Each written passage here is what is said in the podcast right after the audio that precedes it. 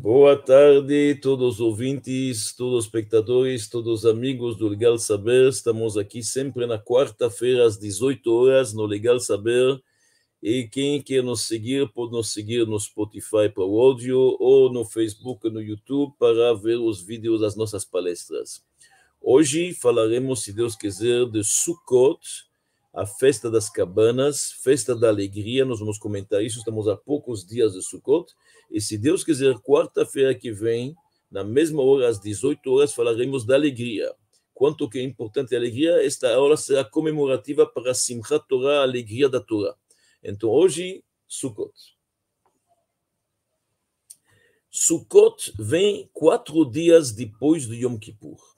Então, vamos repetir, nós temos o calendário judaico, o novo ano judaico, que é Rosh Hashanah, sempre dia 1 do mês judaico de Tishrei, Yom Kippur, dia 10, e já dia 15 nós temos Sukkot. A festa de Sukkot são sete dias em Israel, oito dias fora de Israel. A festa de Sukkot se caracteriza bem diferentemente das duas primeiras. Rosh Hashanah e Yom Kippur são chamados na nossa literatura os dias temíveis. São chamados Yamim Noraim, dias realmente bem sérios, bem rigorosos Afinal, Deus está julgando o mundo. Enquanto Sukkot é chamado Zman Simchatenu, parece que nós estamos mudando de canal. Até agora a gente estava em FM, estamos passando para AM. Esses dias de Rosh Hashanah é seriedade, é chuva, é arrependimento. A gente está pedindo a Deus de perdoar nossos erros. São dias de introspecção, de reflexão. Tudo isso durante esses dez dias chamados os dez dias de penitência. Dias rigorosos. Enquanto que agora passamos para dias de bondade, passamos para dias de alegria. E a alegria do Sukkot vai subindo cada vez mais. A alegria Sukkot, depois tem, na verdade, Simchat Torah, dias muito alegres. É outro canal, é um canal de bondade e de benevolência. E isto os nossos sábios nos dizem, está aludido no Cântico dos Cânticos. Nós temos na verdade, o livro Shira Shirim que compôs Shlomo Amelech, o rei Salomão, uma história profunda, bem, bem mística. E lá, num certo momento, a noiva está dizendo para o noivo, olha bem, smolotachat leroshi, em hebraico, a mão esquerda segura minha cabeça, veyeminot que a mão direita ele me abraça. Então, este período que nós temos de Rosh Hashanah Kippur é a mão esquerda de Deus. A esquerda sempre representa o rigor, a gevurah, a disciplina bem forte, enquanto que a mão direita representa a bondade, a amabilidade. Então agora é o abraço de Deus. Antes Deus segura com a mão esquerda. Agora vem Sukkot, Sukkot, de Sukkot Deus nos abraça na sucá dele, como nós vamos explicar isso daqui a pouco. Então é uma mudança Estamos indo para dias muito alegres, dias de júbilo, dias de danças, dias de cantos e assim diante. Uma das características da festa de Sukkot, que ela é chamada também a festa da união. Por que a união?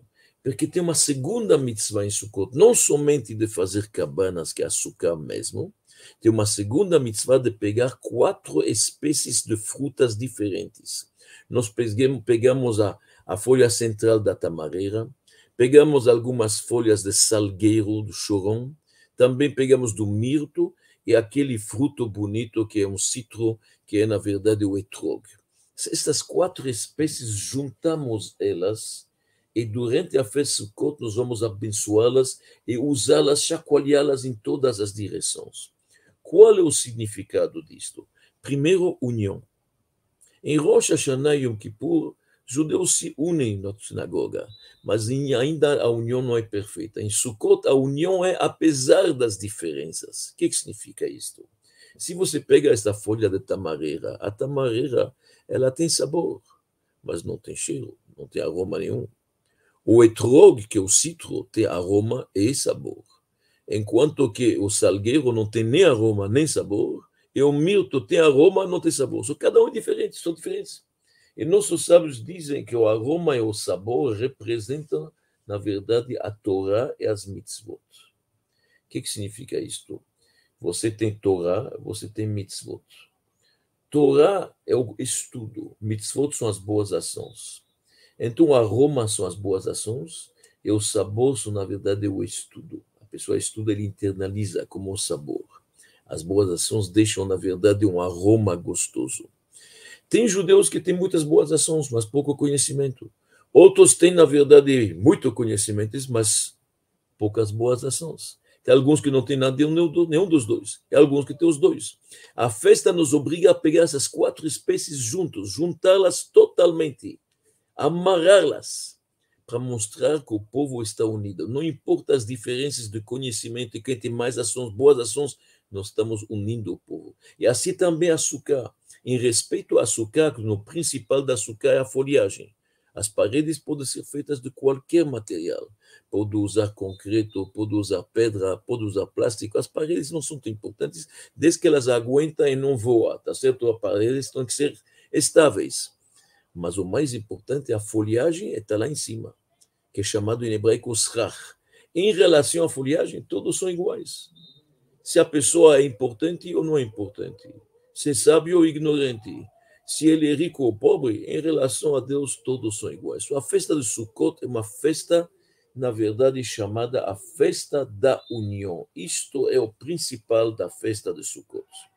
Nós temos também algo interessante na festa de Sukkot, que ela nos lembra não somente as cabanas que os judeus usaram quando saíram do Egito, que literalmente quando saíram do Egito havia cabanas, mas também lembra as nuvens de glória. Quando saímos do Egito, Deus nos protegeu com nuvens de glória. Passar num deserto não é fácil, árido durante o dia, um sol fortíssimo, à noite um frio, tem animais, tem cobras, tem escorpiões. O que, que Deus fez? Colocou seu povo como se fosse numa caixa de algodão. Nuvens na frente, nuvem atrás, nuvem do lado, nuvem em cima a gente estava andando como se fosse deitado, na verdade, numa caixa de algodão. Então Deus nos protegeu. E a Sukkot lembra esta proteção celeste. So, quando um judeu está disposto a sair da sua casa confortável, sair da sua casa muito confortável e ir para uma uma cabana frágil de folhagem, uma cabina, uma cabana muito, muito frágil ele está disposto a ir lá mostrar a sua fé em Deus. Isto é uma questão de fé. Mostra que a proteção verdadeira é a proteção de Deus. Nossas casas têm concreto, têm guardas, têm alarmes, têm todo tipo de seguros, mas a verdade, isso são proteções humanas. A verdadeira proteção é a proteção divina. Então o judeu mostra sua fé, assim como ele está disposto em Pesach a deixar a comida fermentada, deixar aquele pão, o pão inflado e usar somente um pão achatado, deixando totalmente orgulho do lado, pelo menos num ciclo de oito dias. Assim também saímos das nossas casas para oito dias, para mostrar que a gente acredita que a verdadeira proteção é divina. As torres gêmeas eram feitas de aço sueca, mas não aguentaram como diz na verdade o salmista, lo se Deus não guarda a casa, Shav Shakad Shomer, à toa se esforça o guardião. O guardião se esforça à toa. O guardião só pode se guardar se Deus permitir. O, o verdadeiro guardião dos nossos portos são Deus. O guardião é Deus, ele que cuida. Então, mostrando nossa fé, saímos para uma pequena cabana de folhagem. Pode ter vento, pode ter chuva, eventualmente. Nós acreditamos na açúcar. E por isso que no Zohar, que é o livro de base da Kabbalah judaica, no Zohar, a Soká é chamada, na verdade, da sombra de Deus. A sombra da fé, Tzila de Memnuta. Então, nós lembramos bem aqui alguns pontos importantes. Açúcar nos lembra a união, festa de Sukkot, lembra as nuvens de glórias e a proteção divina. Mas açúcar tem mais uma coisa que nenhuma outra mitzvah tem, ou quase nenhuma, que a gente faz a mitzvah da açúcar com o corpo inteiro. Normalmente, quando alguém faz uma mitzvah, ele usa uma parte do seu corpo humano. Eu vou colocar a tzedakah, uma moeda, no cofrinho para os pobres com meus dedos. Eu vou para a sinagoga rezar com minhas pernas. Eu vou pronunciar textos com meus lábios. Uma mulher acende as velas com sua mão. A gente usa uma parte do corpo, coço tefilim com o braço. Não dá para fazer mitzvot, boas ações com o corpo inteiro. Tem somente duas exceções.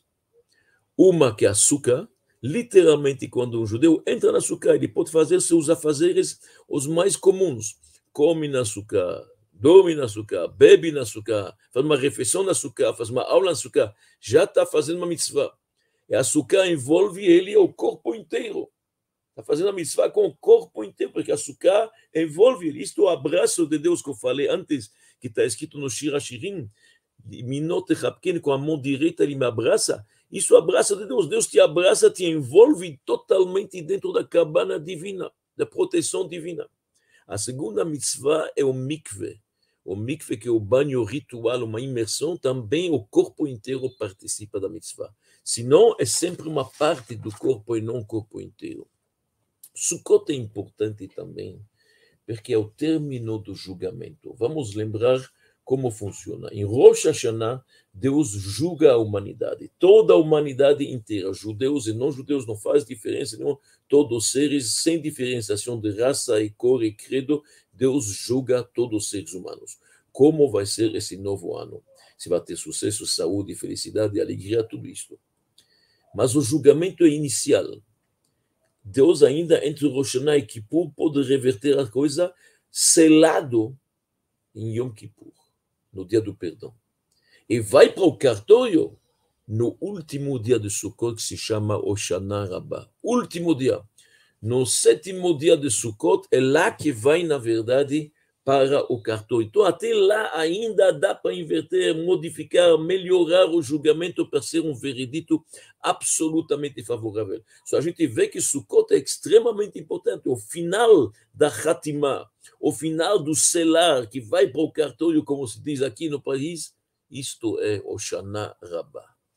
E um dos motivos que a gente Sukkot pega aquele lulav, aquela folha de palmeira tão grande, tão elevada, ela tem que ter um mínimo de 40 centímetros, pelo menos assim. Onde vocês vão ver muita gente andando com isso na rua. De acordo com os livros místicos, o significado disto é como um soldado que venceu a luta. Quando um soldado ganhava antigamente a luta, ele, lá, ele andava bem orgulhoso com sua espada na mão. Olha, eu venci, foi uma vitória. A mesma coisa, nós estamos confiantes em Deus que o veredito foi favorável, que vai ser um ano bom, que fomos selados por o livro da vida, que a gente anda com o nosso lulav como se fosse uma espada em sinal de vitória. Uma das perguntas que se fazem, se açúcar a cabana é para lembrar que a gente sentou em cabanas no deserto, o povo sentou em cabanas simples, o certo, nós saímos do Egito no mês de março. A gente saiu do Egito quando era a primavera. A primavera, estou me referindo no hemisfério norte, a época de Pesach. Então, por que fazer cabanas em outubro ou em setembro? Nesta época do Rosh é frio. Tinha que fazer isto normalmente na época da saída do Egito. Saímos do Egito em março, abril. Porque nesta época. Mas os nossos sábios nos dizem mais uma vez uma questão de fé. Primeira coisa, sair numa época da primavera para uma cabana é muito fácil. Todo mundo gosta, está chegando, o tempo está bom, não está calor demais ainda, não está mais o frio. Isto, dormir fora de casa um pouco, uma coisa magnífica.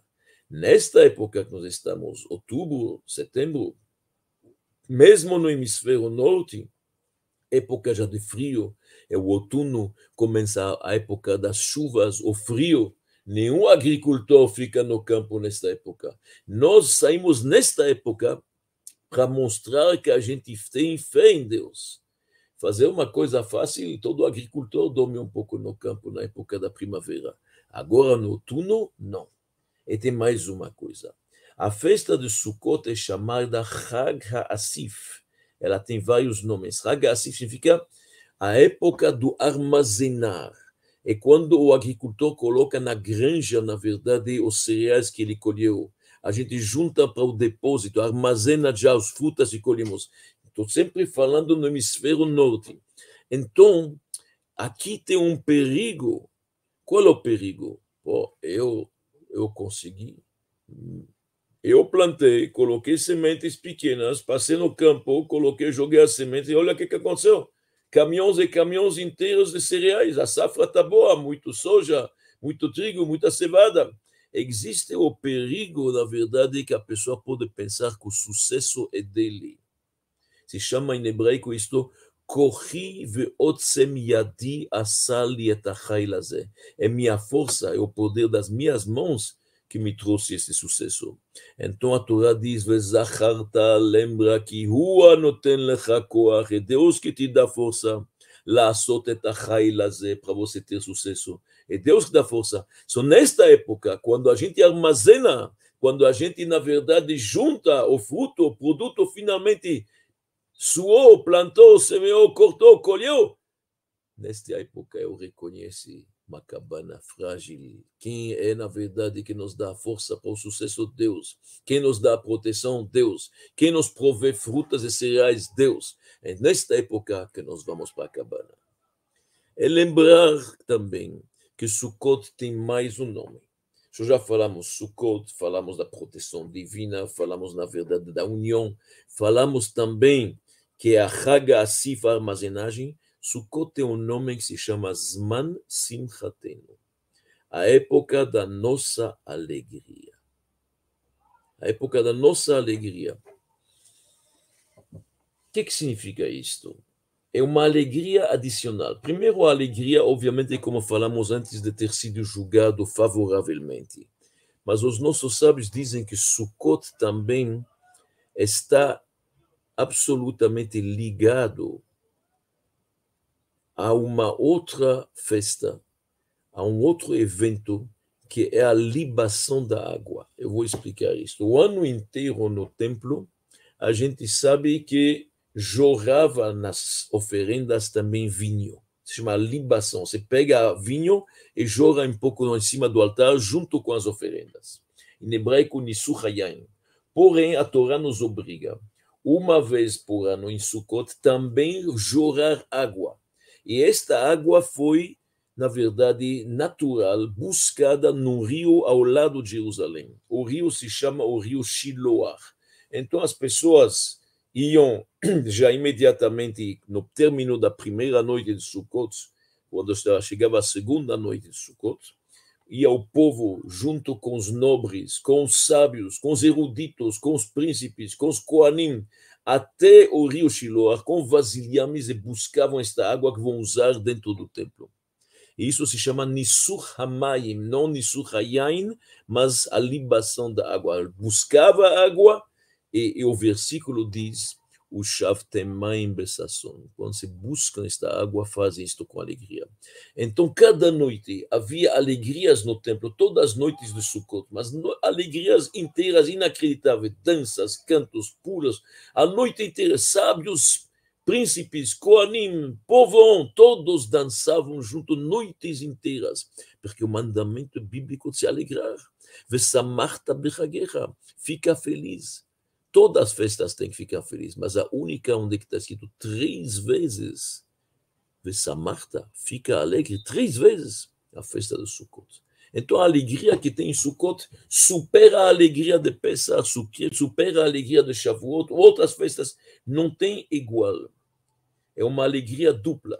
Deus se alegra com suas criaturas e as criaturas se alegram com o Todo-Poderoso, com o Criador.